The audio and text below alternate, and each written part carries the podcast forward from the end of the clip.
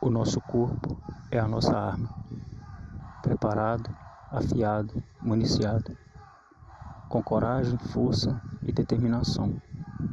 Já nascemos prontos, vamos de chuva, a menos que nos queime o sol.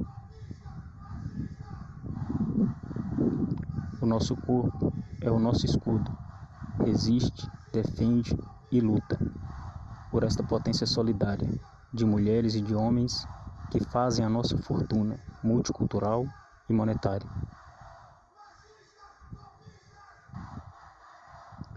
O nosso corpo faz barricadas, povo que emana da conscientização.